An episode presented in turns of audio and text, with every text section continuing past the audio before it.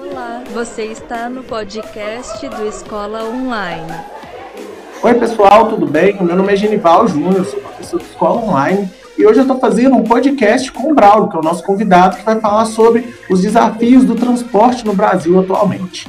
É importante, a gente, é importante lembrar que esse podcast ele é um complemento para a nossa aula que tivemos na quarta-feira sobre transporte público. E aí, como a gente passou por alguns imprevistos, o Braulio se dispôs aí a participar com a gente desse podcast. Então, é, aproveitem essa oportunidade, Gostaria de deixar um abraço para o pessoal que nos escuta aqui no SoundCloud, aqui no Spotify, e em caso de dúvida, é só mandar encaminhar essa dúvida para a gente lá no Escola Online, que a gente pode encaminhar o contato do nosso convidado, ou eu e os outros professores, a gente vai solucionar todas as dúvidas.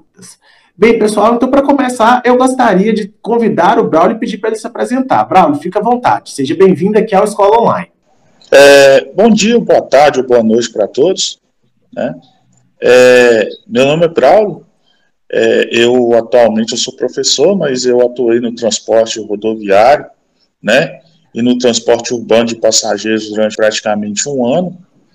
É, trabalhei no setor metropolitano de Belo Horizonte e trabalhei no transporte de, de cargas. Atuei na área é, é, é da, da logística, né, entre, entre digamos assim, Minas Gerais e São Paulo, fazendo, transportando carga de pneu e outras coisas mais. Também trabalhei ali um determinado período de transporte de móveis e, por fim, antes de voltar a lecionar, eu trabalhei com o transporte metropolitano da cidade de Belo Horizonte. Atualmente eu estou na Bahia, como professor da rede estadual, Sou formado em Biologia, tenho ensino superior e mestrado pela Universidade Estadual de Montes Claros.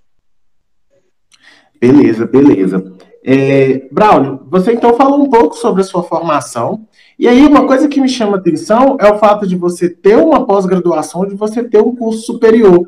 E aí na nossa aula a gente apresentou alguns estigmas que os caminhoneiros recebem, inclusive com relação à escolaridade. E aí a pergunta que eu queria trazer para você é o seguinte: é, diante da sua formação, você possui, é, você sofreu algum estigma com relação a exercer essa, essa profissão de caminhoneiro? Sim, com certeza. Inclusive, não só eu, como outros. É, se você pesquisar um pouquinho na internet, você vai acabar encontrando alguns canais de youtubers e que alguns deles têm é, ensino superior completo, uma formação maior, melhor, completa. E uma coisa interessante é que eles sofreram estigmas dos dois lados da moeda, tanto do lado do profissional em si, porque o profissional sempre vai perguntar para você o motivo pelo qual você ter abandonado o seu curso superior para trabalhar no transporte, quanto também a pressão inversa, que é, são as pessoas, digamos assim, da família e tudo mais, que também vão te fazer o mesmo questionamento, porque você ter largado o ensino superior para estar trabalhando com a questão do transporte. Inclusive, é, uma característica interessante quando eu tentei é, a vaga pela primeira vez foi justamente é, eu acabei escondendo a minha formação real. Eu não contei que eu tinha ensino superior, muito menos que eu tinha mestrado. Só depois foi que eu fui contar, porque eu sabia que o recrutamento não iria me contratar. Interessante, interessante. E aí, já que você falou de processo seletivo, uma outra pergunta que eu queria trazer aqui para você é o seguinte: é, você tem uma experiência na área de transporte público. E quais são os maiores desafios para os motoristas que atuam nesse segmento? Bem, é, eu acho que a maior dificuldade, dentre todas, é você lidar com o público em geral, né? Porque você vai estar lidando com vidas. Então, é um misto de responsabilidade pelo fato de você estar lidando com vidas, né? é, as pessoas que estão ali dentro, elas querem chegar no seu destino, mas também não estão olhando o sacrifício que o profissional está fazendo para que chegue no destino com segurança. Tem um outro fator muito interessante também, que é a questão da dupla jornada. Porque como eu trabalhei no setor metropolitano de Belo Horizonte, o que se percebe que é uma tendência muito grande em que o profissional da área de transporte ele atue, atua, ele atue como, como motorista e como cobrador. E isso está sendo uma tendência de todas as capitais. Então, por um, um, um valor pequeno, o motorista acaba se expondo a uma rotina extremamente cansativa, dupla, porque ele é trocador e ele é motorista, então ele tem que estar de olho no ônibus, no passageiro que entra, no troco, no trânsito. As grandes cidades estão se transformando em locais inviáveis para logística é, de transporte urbano. A verdade é que os centros eles estão melhorando, se adaptando com corredores e tudo mais para o incentivo do transporte público. Mas o bairro da onde o ônibus sai, ele não é adaptado. E com essa questão do crescimento desorganizado, né, desestruturado das grandes cidades, acaba que você consegue, você tem muita dificuldade de trabalhar, de colocar o ônibus aonde eles querem que a linha passe, é muito trânsito, você fica muito parado, muito tempo e o passageiro não tem paciência e, né? Então eu acredito que essas são as grandes dificuldades, a questão do horário de trabalho também, porque imagine você como um, um trabalhador de uma cidade grande como Belo Horizonte, vamos pôr a nossa experiência como profissional de educação. Se a gente pegar a escola às 7 horas da manhã, a gente pega um ônibus às 5, 5 e pouco da manhã. Você tem que pensar que quando você pega esse ônibus da sua casa às 5, 5 e pouco da manhã, esse motorista já está desde 3 horas da manhã na garagem, arrumando o ônibus para dar a viagem dele. 5, 5 e pouco da manhã costuma ser a segunda viagem dele. Então ele já acordou há muito tempo. Então é uma jornada que você tem um horário de pegar, mas não tem horário de largar. E você também não tem um dia de folga igual as pessoas normais. Normalmente a época em que se tem é, em que você em que as pessoas estão de lazer é a época que você mais trabalha, que são os finais de ano, finais de semana e tudo mais. Então a pessoa que entra nesse mundo, ela tem que estar tá adaptado e se adequar a essa realidade, porque é uma máxima de todo grande centro. Entendi, perfeito. E aí, nessa fala que você disse, você até toca numa outra pergunta que eu quero fazer, que quais seriam as demandas legislativas e trabalhistas da categoria? O que, que o Estado poderia fazer para melhorar a condição de trabalho dos motoristas hoje? A primeira e a mais evidente é essa questão da dupla jornada. Apesar que há um impasse com relação a essa questão do querer e não querer, que ainda tem uma parte da categoria que é a favor pelo seguinte: é, essa dupla jornada de você dirigir e cobrar, ela é, digamos assim, remunerada, mas é um valor muito pequeno. Outra coisa também é melhoria de salário. Todo mundo quer melhoria de salário, toda categoria quer melhoria de salário, né? E uma melhoria na qualidade da carga horária de trabalho. É uma carga horária de trabalho muito sofrida, porque por mais que a legislação obrigue o, o, o, o empresário a te dar sete horas e essas sete horas não extrapolarem, são sete horas dirigidas é meio parecido com um profissional de educação. Você trabalha 40 horas semanais, mas a gente sabe que a gente não trabalha 40 horas semanais, porque tem o período que você está em casa planejando aula, corrigindo prova, e isso aí vai extrapolar as 40 horas semanais. No caso do profissional de direção, você trabalha às 7 horas e você tem que ter um intervalo mínimo de descanso. Isso a legislação te garante. Só que o período de deslocamento entre o trabalho e a condução, ou entre o trabalho e o deslocamento entre, por exemplo, uma linha de ônibus e outra, ele não é totalmente contabilizado. E isso aí, na hora que você vai colocar na ponta do lápis, você não ganha por essas horas e você trabalha muito mais do que as 7 horas e 20 minutos que a legislação fala que você deve trabalhar. Essas sete horas elas são contabilizadas a partir do momento que você sai do ponto de partida do ônibus.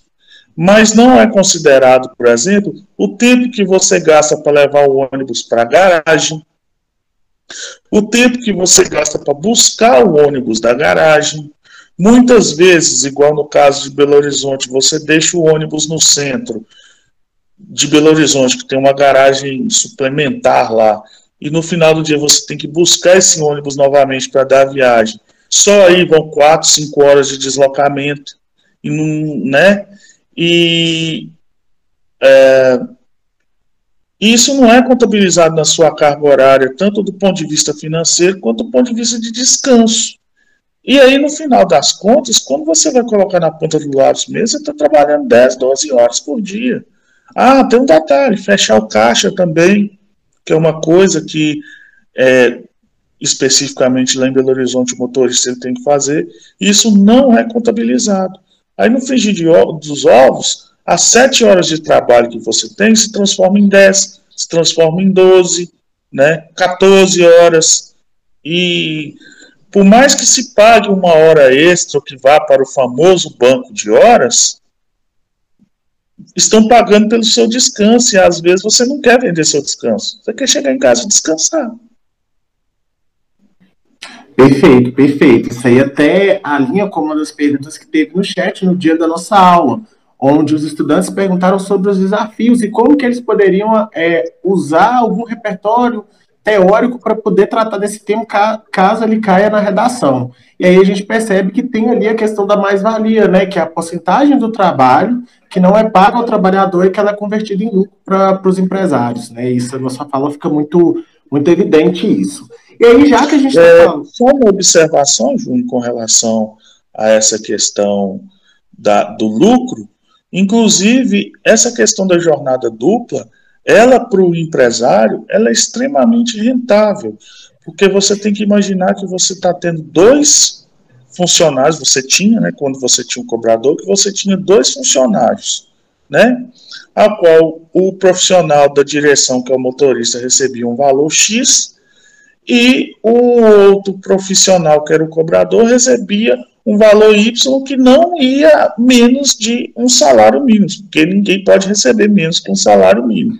Fora os benefícios extras que são contabilizados e que a gente muitas vezes não acrescenta que aquilo ali é custo para o empreendedor, vamos dizer assim. Como, por exemplo, é o vale transporte, é o vale alimentação, é, impostos, é, que mais? Plano de saúde, tudo isso vai para o bolso do patrão. Você é, extinguir um, um, uma profissão, que é o cobrador, né? Que é o cobrador. E colocar dupla função para o profissional da direção, ele é interessante para o cobrador e, de, e dá uma falsa ilusão para o motorista, porque vamos supor que um cobrador ele não sai por menos de 1.500 a R$ reais para o empreendedor. Aí ele dá uma bonificação pela dupla jornada para o motorista de 500 reais. O motorista aceita, né? São 500 reais a mais no salário dele pela jornada. Para o empreendedor ele está economizando 1.500 reais, para o motorista está aumentando 500 reais de salário. X a questão é, será que isso é interessante? Principalmente para a saúde desse profissional da direção? Eu, particularmente, não achava. Eu, como motorista, não achava. Eu era um milhão de vezes dirigir com o cobrador atrás de mim, cobrando as passagens e verificando se os passageiros estão bem e tudo mais, do que ter que dirigir e cobrar passagem, porque é extremamente desgastante. E aí, Braulio, é interessante quando você fala sobre a condição de trabalho, gostei muito de você trazer essa perspectiva do cobrador, porque essa é uma pergunta interessante que a gente pode até levar para os nossos alunos, né? Por que, que, essa profissão sumiu? E aí você acaba demonstrando como que isso vai gerar uma sobrecarga, como que isso vai trazer aí é, dentro do sistema capitalismo, capitalista, isso traz alguns benefícios para o empreendedor, e aí lança luz sobre uma outra questão que a gente precisa tratar aqui, que também está ligada com a parte legislativa que a gente falou, que é o seguinte, qual que é a importância dos sindicatos para os motoristas hoje? O sindicato ele é de suma importância para os motoristas hoje, porque ele é a porta de ele é a porta que representa o funcionário com o empresário, né? E com o governo também. A verdade é que o sindicato ele tenta barrar grande parte das medidas que vão visar o, o, o, o benefício da empresa e o malefício do profissional. Porque a verdade é que uma, você sempre vai ouvir, dentro do cenário do transporte urbano em geral, que as empresas urbanas elas estão mal das pernas, que não é viável mais transportar passageiro, até por causa dessas novas, dessa nova realidade que é a questão dos aplicativos né, de mobilidade, como Uber e outros mais. E também tem uma outra coisa que agrava essa questão, que pouca gente sabe, que não é só a questão do aplicativo, não. Grande parte dos municípios, né, eles subsidiavam o transporte público. O que é que significa? Quando se abre uma licitação no transporte público, a empresa que ganha, ela vai pegar linhas boas e linhas ruins. As linhas boas, ela vai ter uma quantidade de, de, de, de lucro grande, né? E as linhas ruins, o governo subsidia é, essa, essa, essa viagem, vamos dizer assim. Então, o ônibus pode andar cheio ou vazio, que a empresa vai pelo menos pagar os gastos que ela tem para estar tá operando ali. A maioria dos municípios, depois desse período de crise, pararam de subsidiar o transporte. Então, não é só a questão dos aplicativos. A questão dos aplicativos são que, é a questão mais óbvia, mas a falta do, do, do subsídio por parte da prefe, das prefeituras, na maioria dos casos, é o que está levando os empresários a tomar essas medidas, como, por exemplo, corte de gasto, que é forçar dupla jornada, que é exagerar na hora extra, para não explorar, vamos dizer assim, mais o trabalhador, em função desse prejuízo que as empresas estão tomando, o sindicato entra para tentar defender. A verdade é que em Belo Horizonte, o transporte público de Belo Horizonte, da região metropolitana de Belo Horizonte, não, mas do município de Belo Horizonte, o sindicato conseguiu brigar até onde deu para tentar é, não extinguir essa questão do trocador. Mas, infelizmente e aparentemente, as empresas são mais fortes, né? Então, essa batalha durou, durou, durou, mas não foi o suficiente. É, o que eles conseguiram, por exemplo, foi forçar, é, por exemplo, que o motorista não tivesse dupla jornada no horário de pico, que é o horário que você vai ter uma quantidade maior de passageiros. Então, isso aí é só um exemplo da representatividade que o sindicato tem em defender a categoria, né? Mas é uma briga de peixe grande, porque os empresários, eles vão visar o lucro e corte de gastos. Isso aí não tem jeito. Perfeito. Ótima colocação. E aí, já que a gente está falando de sindicato, é impossível a gente distanciar esse assunto de, da, da pauta da greve. E aí eu queria ampliar um pouco mais o assunto.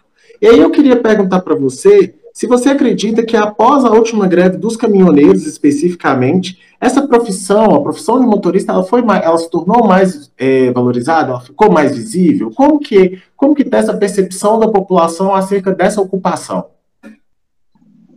Eu acredito que pela população, o valor que a categoria deveria merecer, não. Eu não acredito que isso mudou, não. Mas eu acredito que do ponto de vista do, dos políticos e outros, né, outros grupos, ela passou a ser mais respeitada pelo seguinte: percebeu-se que antigamente, é, o, o, o, profissional, o motorista, ele não era visto do ponto de vista político, porque tinha-se na cabeça que motorista não vota. Motorista justifica voto. Entendeu? Então, com essas paralisações e com essas demandas e essa união por parte da categoria, percebeu-se que é uma categoria forte e que tem o poder de mudança.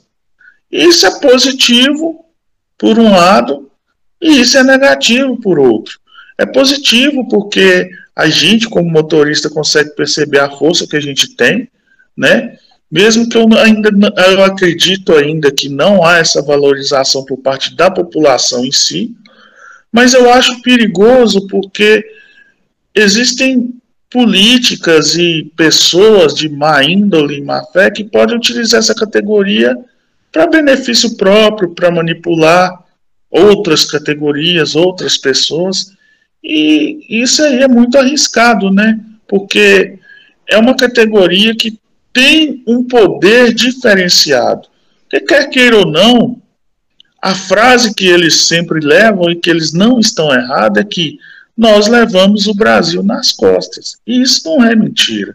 O Brasil, todo mundo sabe, quem estuda aí a área de geografia e história, sabe que do ponto de vista do nosso país, a gente deveria viajar em torno de trilhos. Só que a nossa logística ela foi desenvolvida de uma forma que a gente ficou escravo do transporte rodoviário e foi se estruturando em cima de transporte rodoviário. Quer queira, quer não, para hoje substituir toda essa logística por um transporte ferroviário é praticamente impossível. Você vai criar uma crise pior do que o benefício que um trem de ferro vai te transformar. Porque imagine a quantidade de postos de combustíveis, municípios, é, funcionários e tantos outros setores que dependem justamente do setor de transporte rodoviário no país. Você ia quebrar todo mundo. Ia quebrar grandes empresários também. E isso não é interessante, porque o grande empresário ele financia a política né? Perfeito, perfeito, ótima colocação. Braulio, agora a gente já está chegando nas perguntas finais do nosso podcast. E aí, agora eu vou trazer, para dar uma quebradinha na, na, nas perguntas, eu vou trazer um desafio para você. Eu vou falar uma frase aqui e eu quero que você complete com a primeira palavra que vai vir à sua cabeça. É, e a frase é a seguinte: ser motorista é. Trabalho duro. Show de bola, show de bola, perfeito. E aí agora eu vou mudar um pouquinho o perfil das perguntas, né? Eu vou falar, um, eu quero saber um pouco mais da sua experiência. E a próxima pergunta que eu quero trazer para você é: quais foram os pontos positivos da sua carreira enquanto motorista? Ah, com certeza é a questão de conhecer lugares novos, conhecer pessoas novas, é, a sensação de liberdade de você estar tá viajando, de você, digamos assim, você se sente livre, né? Porque você. O mundo fica pequeno para você. Hoje você está aqui em Minas, amanhã você está subindo o Nordeste, no outro dia você está no Norte, no outro dia você está no Sul. Então, então o, o, o mundo ele fica pequeno. Isso é interessante. Perfeito. É, e algo que você sente saudade, visto que agora você está atuando como professor e não está mais nas estradas, do que, que você mais sente saudade? Ah, eu sinto saudade justamente dessa parte, da questão da liberdade, do hoje está aqui, amanhã está em um local completamente diferente, a questão das paisagens, das culturas, de tudo de novo que você conhece. Eu acho que a, a, ser motorista e aproveitar o ser motorista, né, quando você tem a oportunidade de aproveitar, você tem a oportunidade de agregar muito valor intelectual e cultural para você, porque você tem contato com tanta gente, de tanto local, com tanta coisa diferente, que isso aí é muito, muito, muito interessante. E agora, a nossa última pergunta, Braulio. eu gostaria que você compartilhasse com a gente uma situação perigosa que você viveu, uma situação que você falou assim, poxa, isso, isso é catastrófico. Conta pra gente aí. Ah, uma situação catastrófica? Hum, bom, é, uma vez eu estava. Até que no transporte público eu nunca passei em uma situação catastrófica, não. Mas já aconteceu de eu estava é, fazendo entrega de imóveis no centro de Belo Horizonte, na região centro de Belo Horizonte, na região nobre de Belo Horizonte, e lá é um local muito acidentado. E o caminhão estava muito, muito, muito, muito, muito, muito pesado. E aí, estava chovendo um pouco.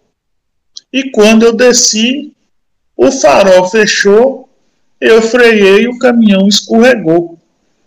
Ele atravessou, mas eu consegui parar a tempo. Eu acho que foi a situação assim, mais delicada que eu passei assim na direção. Eu digo que foi a situação mais delicada porque se eu fizesse um acidente, seria no centro de Belo Horizonte.